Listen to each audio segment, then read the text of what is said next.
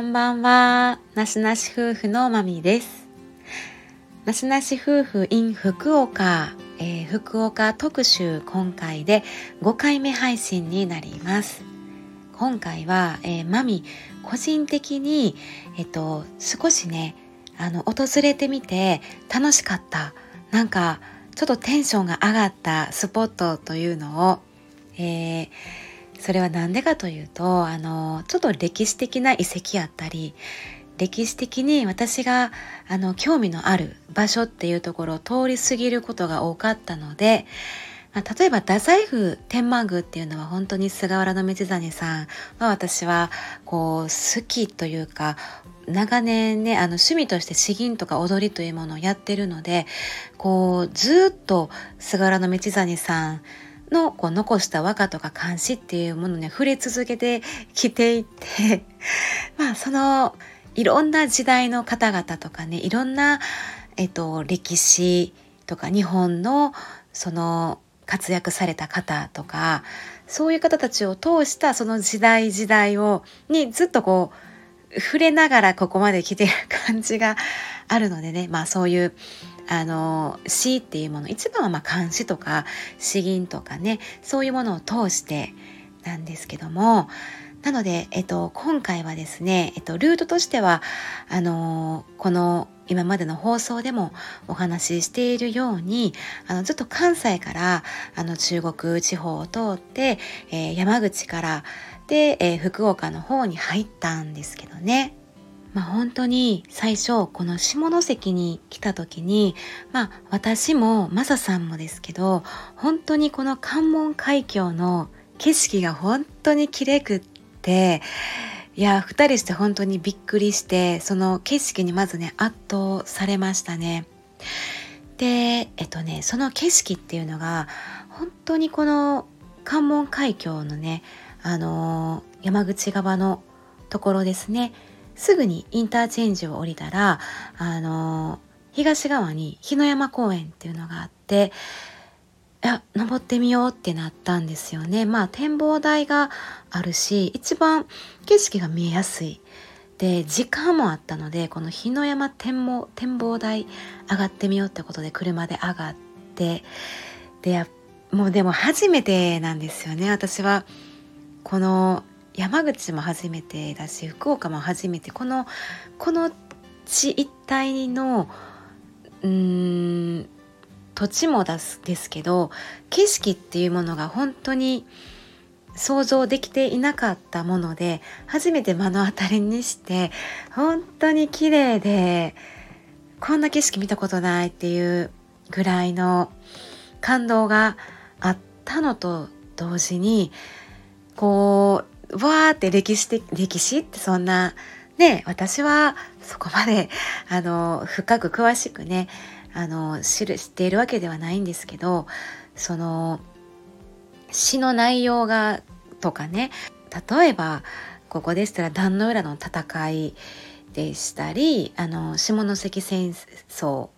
があったりしているのでそういう歴史にまつわるあの漢詩とか和歌とか歌とかでそのそれに触れてこうわーってその時代を思い浮かべるとなんかすごいジーンってくる感じがあったんですよね。でまあ本当にあの源平合戦っていうのはあの私たち関西なので個人的には本当に近場で言うと一ノ谷合戦なんですよね。だからあれは神戸にあってあのだからまあ関西なのでよく歌われたりするし踊るし本当に身近な近場で起きた歴史的な源平合戦の地っていうことであれは青葉の笛っていうあの平敦盛さんのことをねメインに書いたものなんですけどこの時もあの平家はね劣勢な戦況をやってでここのこの時のね平の敦盛さんっていうのが17歳のね本当に若武者本当に綺麗な顔立ちをした あの大将やったんですよね。そういうちょっとまあ破れてしまうのであのその前夜のねあの戦いが始まる前にねその敵陣平家側からあの青葉の笛の音が聞こえてくるっていうところでやっぱその敦盛の首を取った後にあこの人だったのかってあの笛の音をうん、笛を吹いていたものっていうのこんなに綺麗なしかも17歳の若い若武者だったのかっていうねお話もあったり熱森秘話伝説みたいな。でそのあの青葉の笛っていうのもあの詩の中にもやっぱり平家が壇の浦にでこう全滅する末路までこう触れてすごいさらに悲しみを増幅させているようななんかあわなんか哀れむ感じっていうのかな。戦場に立つその兵士たちがねその笛を吹く主を知らないままうん。でこう戦場のなんか虚しい、ね、空気の中で聞きっている姿とかねなんか 深いね私たちもなんかそうふうってそこにね物思いに駆られるような歌なんですよね。まあいろんな後日談とかもあったりして本当につながっていってるので登場人物たちがそれもまあ本当に面白いんですけどそこでも壇の浦には触れているんですけどもこの壇の浦の戦いではですねあのここって私実際に行っても分かったんですけど結構波の速さ波が結構速いんですよね。潮の流れ。でその速度が最高で時速18キロとかっていうふうに書かれていますね。でこの壇の浦の戦いっていうのがその後ですねあの平知盛さんを対象にした平家と、えっと、源義経さんですね。義経さんの、えっと、源氏でここで合戦をして平家が優勢やったんですけどやっぱりこの潮の流れ海峡の結構潮の流れが私実際に行って近くで見てもマサさんと言ってて結構早いねって言ってたんですよ。なんか海じゃないみたいというか流れてる感じがしてこの流れが西向きにこう変わり始めるとやっぱこの潮の向きでねじゃあ源氏が勢いを盛り返して平家が追い詰められたみたいな感じなんですね。でやっぱこの最後の悲しい最後っていうのはやっぱもう最後はね腹をくくるんですよね。もうもう負けって分かってしまうとあの、こういう武士の方々っていうのはやっぱり生きるか死ぬかなので最後をこう覚悟覚悟した友森さん平野友森さんがこうやっぱその一門にね伝えていくんですね。でその時にあの当時8歳の安徳天皇さんがあの船の上にいらっしゃって、えっと、2位の尼さんがその安徳天皇をね抱いて受水したっていう歴史なんですよね。なのでそこでまあ友盛も含め一門で海峡に身を投じたっていう平家一門滅亡っていうことなんですね。まあそこからこう貴族から幕府によるこう武家政治みたいな感じに移行していきますっていう歴史なんですけどこの壇の浦にまつわるね有名な漢詩もあって壇の浦をすぐっていう漢詩なんですね。ちょっとね読みますと壇の浦をすぐ村上仏さんっていう方の作者なんですけど漁曹会社雨煙となる。左流一人すぐ壇の浦のほとり。洗剤の低根呼べども帰らず。春風腹渡は立つミモッソ川。あまりこれ解説っていうかねあの、これだけ聞いてもなんとなくわかるようなね言葉なんですけどこの帝根っていうのが安徳天皇の御霊。大まかにはこの壇の浦のほとりの今はね漁師の家が点々とあってまあ折からこう雨にこうあの煙って見えるよって。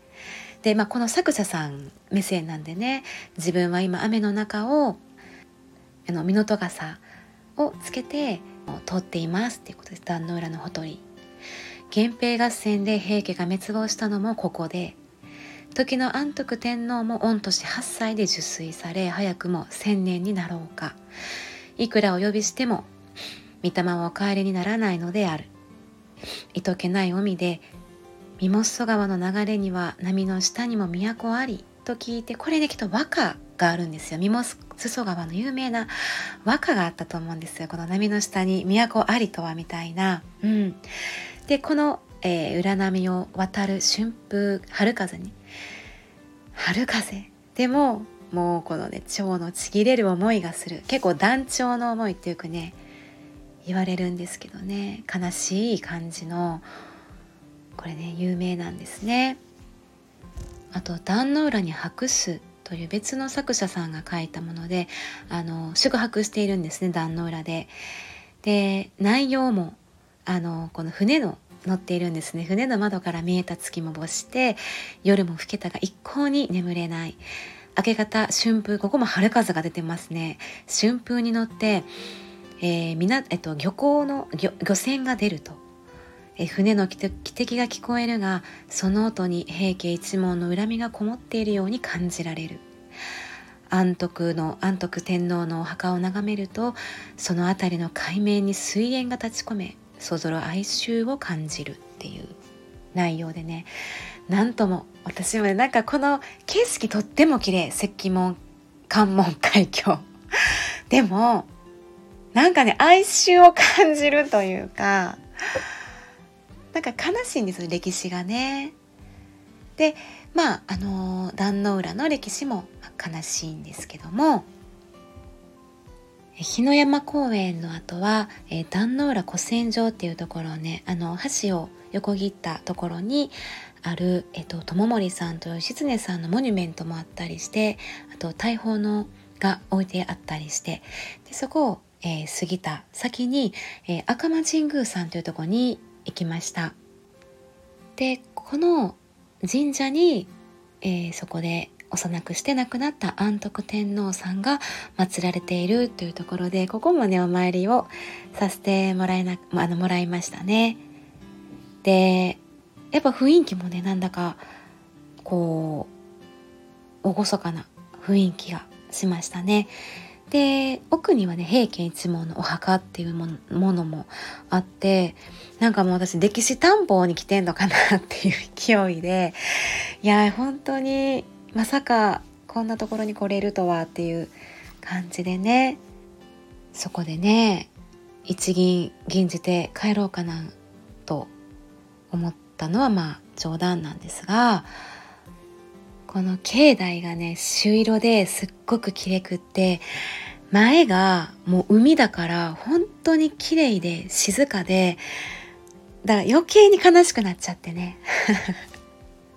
はい。なんか一人でねそんな風に思いふけっていたんですけどもえー、まだちょっと変わりましてねあの全く歴史とは関係ないんですけどもこれはね江戸時代の作者の方で赤間ヶ石戦中の作っていうの詩があるんです。これもねよくよくね使われる吟じられる踊られる。詩でしてね。で今回私もあの剣舞でこれをっていうあのお題があったんですけどね。まあ本当にまだ踊ったことがないんですけどもこれはねあの九州があのふるさとの方であの留学に行っていた京都からね九州へ帰るっていうその船中の作なんで船の中でこの詩を書いたっていう歌になるんですね。でこの一帯を赤間ヶ石って言うんだよっていうのを知ってすごいテンション上がってしまって ちょっとね赤間ヶ石って私個人的にちょっとかっこいいなっていうかまあ結構ね歴史的な出てくる地名ってかっこいいなとかってなんかうん例えばなんか田原坂とかなんか なんか赤間ヶ石っていうねすごい私はまあこれは本当に監視で知っていたのであここが赤間ヶ石なのかみたいな感じでまあこのね監視もですねあの故郷のね熊本に帰ろうとして船で周防灘から赤間ヶ関に回りえー、かに九州の山を望み懐かしさのあまり作ったものという解説でね。この作者さんがですね遠い彼方から吹いてくる風に送られて我が乗るほかげ船は波を蹴って周防灘から赤間ヶ関に向かい青海原から岬や島影に遮られながら回り続いている。36箇所の急流の難所も乗り越えてやっと波の平らかなところに出ようとする時初めて雲の彼方に九州の山が見えてきた。ああ懐かしい。我が故郷がようやく近づいてきたのだっていう。なんかすごいあのうん。でこれをね実際に赤間ヶ関に来て思い出すっていうのがね本当にね一人でテンション上がってたっていうね感じなんですけども。あとまあそんな中え、ー、とあと下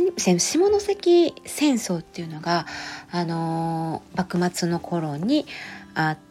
てえ、ー、とそれが長州藩とそのイギリスという国々との戦いがここで行われたんですよね下関のこの海峡のところで。なのでこの下関側もですしこの福岡側も本当にたくさんのこの地図があってたくさんこの大砲があったと。だから私たちが展望台のに登った日野山公園もその後のねあの遺跡というかここに大砲がありましたっていう場所もあったりして当時を思い浮かべるとここでもうすごいドンパチしてたんだとかねこういうところでもあの出てくるその長州というところで幕末の方たちも結構監視を本当に残してるんですね。和歌も残してるんですけど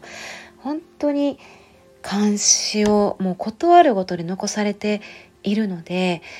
例えばこの高杉晋作さんとかこの方も結構生涯ねたくさんの漢詩とか歌とか和歌を残されているんですけど本当にこの方もあのお国のためっていう感じですね。で多分この頃やとは思うんですけど本当に戦いの最中の昇進六語にダイスっていうのもまさにその国難存亡のね生きるか死ぬか今こそ本当に藩主のため国家のためってねあの身を顧みずに尽くすっていうねそれ以外に何を悩むことがあろうっていうぐらいの時代の時にここでドンパチしてたんだな みたいな感じでしたね。でこの後にその私たちが訪れる太宰府天満宮の菅原道真さんにもちょっと触れるんですけどあの高杉晋作さん私たちもまたこれ本当に有名なのでねいろんなところで取り上げられるのが集中の作という投獄されている時に書いた詩ですね。でこれはあの脱藩行為とみなされてあの数ヶ月ねこう投獄されたということがあったみたいでしてその時に書いた集中の作っていうのがこれが少し長めの立詩の漢詩でして、えー、少しね長いんですが簡単な訳としてはあのあなた方は知っているでしょう。死んでもなお忠誠を貫いて神となった菅原道真公その魂が今なお天拝の峰天拝山にあるということ。またやはり知っているでしょう。国を憂いて石を抱いて流れに身を沈めたその屈原。これはあの中国のその時代のじえーと儒者って言いますかね。今に至るまで人々がそのべきらの淵の忠義な出来事を悲しんでいることをこの屈原さんっていうのもあの菅原道真さんのような境遇であこう孤立させられてしまうという道を歩まれて最後はね受水されたみたいなんですね。昔から告げ口を言って人を貶めることが忠節の死を不幸にしてきたし忠義深い者は国や主君のことは思っても自分自身のことは思わないものである。私もまた二人と同じように罪人として流され囚われて閉じ込められる身の上であるので二人のことを思い起こすと涙が胸を濡らすのである虚言によって虚しく死んでいくことを恨まないようにしてほしい自然の成り行きとして後世に自分の忠誠心はきっとと公な議論となるであろうというこの詩の中に菅原道真さんが入っているっていうところがまた胸がね熱くなる。あのまあこれは一つのまあ和歌とか漢詩っていうのはいろんな法則にのっとって結構こう芸術的な側面もあるので何て言うかな昔の方って本当にめっちゃ勉強されてて日本国のことだけじゃなくって結構中国の中国の歴史すんごい勉強しててめっちゃ詳しかったり、まあ、その武士中国の武士とか詩人とか生き様やったり忠誠心とかすっごい手本にしている。だから詩の中にもめっちゃ出てくるんですよねあの人。でもそれがまたセンスなんでしょうね昔の。うんすごい偉人さん。をやっぱ詩の中に取り込んでどんな風にしてこう構成を考えて詩を作るかっていうところでまたねそこもあの面白いなって思うんですね。でその菅原の道真公なんですが私が、えー、行きたかった大きな場所、えー、太宰府天満宮に私たちは2日目の午前中に行ってきましたでねそこではやっぱり本当にもう空気というか場所がうん、流れているそこのもう世界観うんまあ自然も本当に豊かででやっぱり人は少なかったので本当にとっても静かでしたしすごくねそこまた雰囲気が違いましたね。であの私は個人的にはあのずっと京都にいたものででしかも結構ねあのえー、北の天満宮が一番大きくて有名ですね。で、えっと、もう一箇所の長岡京っていうところにも天満宮があって結構私はそちらに行くことの方が大きくってえっ、ー、とそこでは本当にあの石碑の石碑に菅原道真さんが歌った漢詩とか和歌がねこう彫られて置かれていて、えっと、命日の25日になるとそこで集まって、えっと、詩吟を吟じるっていう会があったりあとそこの道真さんのお祭りっていうのが催されたりっていうことがあってあのね本当に何もなくてもお参りに行ったりっていうことが多かったですね。でざっくりとこの作者の菅原道真さんのね あの有名でね学問の神様なので有名ではあるんですけどざっくり改めてあの説明をすると、えー、学者の家系に育ったこともあって教養人格ともに優れて若くして政府の要職を経て55歳で右大臣に就いた。しかし異例の出世で、えー、藤原一門藤原一族から妬まれてそれが元で九州太宰府に流されその地で亡くなった、えー、59歳。死後罪を許されて、えー、許されましたね、えっと、世の人々はその高潔さを病えー、京都の北の天満宮とこの太宰府天満宮をはじめ全国に天神様の名で、えー、社を設けて学問の神様として今なお慕い続けている。っていう全部読んじゃった。で私たちはねこの、うん、まずね、えー、菅原道真さんがえー、吟じた残した漢詩の一つの9月10日っていうものから入るんですね。まあ、これは詩吟の世界踊りの世界の本当に、まあ、踊りの世界私の流派でいう本当に初心者では9月10日菅原道真さんこれは本当にもう初期から知るので、えー、私はもうこれは高校時代からねずっと付き合ってるので もう菅原道真さんの思いにどれだけ寄せて表現するか自分が菅原道真さんになりました。こうね帝の醍醐天皇やったんですね当時は。うんどれだけ醍醐天皇に思い寄せるかっていうことでずっとやってきたものなので まあ、9月10ええっと9月10日っていうのがあのまあ9月10日去年の今夜えっと、1年前の9月10日っていうその日がねあの菊の菊の節句ですね9月9日徴用のね菊の節句なので1年前にそういう宴が清涼京都清涼殿で開かれて招かれて醍醐天皇当時15歳ぐらいかな醍醐天皇の本当におそば近くにお仕えしていたんですね大臣で。であのそこではね歌をみんな出し合ってね。で、えっと、帝からねお題を出されるんですね。でそこで終始っていうねあの歌をうん、テーマを挙げ掲げられて、えっと、お題に沿った終始、えっと、秋を思うっていう書いて終始なんですけど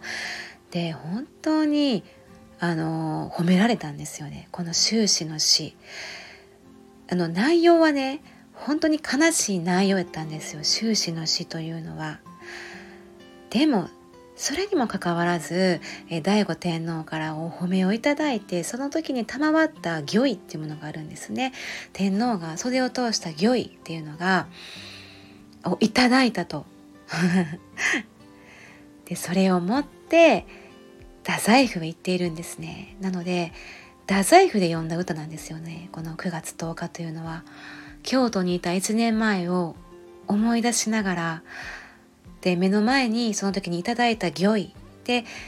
まだ香りが残っているんですよね。残りがっていうのがそれをこう拝講してっていうこうこう私たちもこういうふうにあのうやうやしくねそれの行に対してこうお辞儀をするっていう振り付けもあるんですけどあの懐かしんで毎日ねあの押し開いてはあの残りがを懐かしんでいるよみたいなこの中にもやっぱりその団長の思いっていうところがあって悲しみっていうところがすごい出る悲しい全体的に悲しい句ではあるんですけどで、まあ、私は本当に京都にいるので京都目線なんですよね。だからいつも、まあ、この詩だけではないですけども他にも和歌で「古地深場」ってあるんですね。でこれはね本当に有名だからよく聞いたことはあるとは思うんですけど「古地深は、えー、匂いよこせよ梅の花主なしとて春を忘るな」っていう「春な忘れそう」っていうねいう歌詞、えっと、歌があるんですね。でこの歌がその無実の罪を着せられて太宰府へ左遷される前にもう大事にしていた梅の木を前にして語りかけるように読んだ作品ってことだから京都で作った和歌なんですよね。もう主がいなくなるよと。でもだからといって春を忘れて咲かないもう綺麗に咲いてねって忘れないでねっていう悲しい歌なんですけど。でこう私は太宰府に行ったことがないのでもうなんかどんなところだろう。ちょっと心境がね左遷される心境に近いというか今日の都から左遷されるこの都からですね遠いところ太宰府までしかも無実の罪でね生かされるとどんなところかもわからない。行ったところ行ったところもなくって私もその心境というかね行ったことがないのでこの地を別れるっていう悲しみというかそこにこう思いを重ねていくんですけどあのそういうのも相まってこの太宰府天満宮に行った時にまず、まあ、境内が本当にもう素晴らしいのが圧倒的やったのあるんですけど、えー、北の天満宮にもあるんですけど両側にあまああの長岡京天満宮にもあるんですけど梅が両側に大きな道谷さんの梅がねあってわわみたいな。わみたいな感じになったのともうねなんか道真さんではないんですけど菅原道真公の思いがもう溢れてしまって一人だしうるうるしてたんですね太宰府天満宮に行って。でちょ大丈夫と思うんですけど 大丈夫かこの子みたいな感じではあるんですけど私はなんかただ単にまあ学生時代は北の天満宮って学問だから受験の時に行こうみたいなお守りもらおうみたいなノリやったとは思うんですけど今ではもう道真さんなんですよね。であのマサさんもね「いやいいとこやね」みたいな 感じで2人でねやっぱりいや太宰府天満宮のこのスケールのでかさとたなんていうかなそこの流れる空気感っていうのが素晴らしかったですねまた行こうまた行きたいっていうところでしたね。でまあ私の個人的なねあのちょっとテンション上がるスポットっていうのがまあこういう私の趣味を介してのものやったのでえっ、とまあ憲兵合戦ダンドラの戦いやったりその幕末の戦いやったり、えー、太宰府天満宮の平安の頃の菅原道真さんやったりでなんか共通してるのはですね何だろうなそのうーんまあ幕末のその時代はあれなんですあのあれなんですけどそのまあ自分は関西なのでえっと、で今まで私で私の中で九州とか福岡って行ったことなかったんですね、まあ、大分は本当に初の九州やったんですけど関西からそっちに行くことがなかったのであのまあ道真公にしてもえ関西から行ってるんですね九州へ。方角的には東から西に行ってますし、えっと、源平合戦とかねあの当時のにしても、えー、どんどんどんどん西へ西へ行ってるんですね。都の方から、えー、本当にあの下関の方に歴史が流れ歴史の経過がそっちなので余計にこう、まあ、詩の内容に絡めるのもあるんですけど余計にこうなんかうん、胸にくるものがあるというか重ねられるその登場人物とかその人物のうんうんまあ本当に昔すぎてあの正確かはどうかはわからないです誰も見たことがないので でもあ、まあ、一つにこういう私のしていることってエンターテインメントな側面もあるんですね。うん、なんかそういうことで物語になっているとか後々物語であの舞台化されているとかあのお能をやったり歌舞伎にされたりそういうあの悲劇的なものって本当にお芝居にされたりしやすいので、まあ、そういう側面もあるんですけどそこに自分自分もそのそこの人物に思いをこう乗せていくっていう意味で私はなんかどんどんなんかテンションが高まっていってた気がします。なんか本当に現在進行形で今あるところなのになんか昔の昔の、うん、当時というかではないけど当時のその場所では変わりないのでそこに今私が立っているいるわみたいな。まあ、本当にですね歴史探訪っていうものは好きなのであの興味はねあったりするので、まあ、歴史的な遺跡に行ったりとかお墓に行ったりとか。うんそういう意味で今回はですねそういう目的ではなかったんですけどあの旅の途中でこの福岡旅行の途中でですね私なんかもうそういえばああみたいな感じでどんどんなんか思い起こされた部分であのとてもねそういう意味で本当にねいい旅行でした。はい本当に好きな場所でもあったので、はい、また行きたいなというふうに本当に今でもね思っていてまた行かせていただこうと思っております。はいえー、話すとね私は毎回そうなんですが長くなってしまうので一旦ねこの辺りにしたいと思います。はいでは、えー、長々とここまで聞いていただいてありがとうございました。今回、福岡旅行特集、えっ、と、5回目配信はマミーの、えー、テンションの上がったスポットという内容でお送りしました。では、ありがとうございました。さようなら。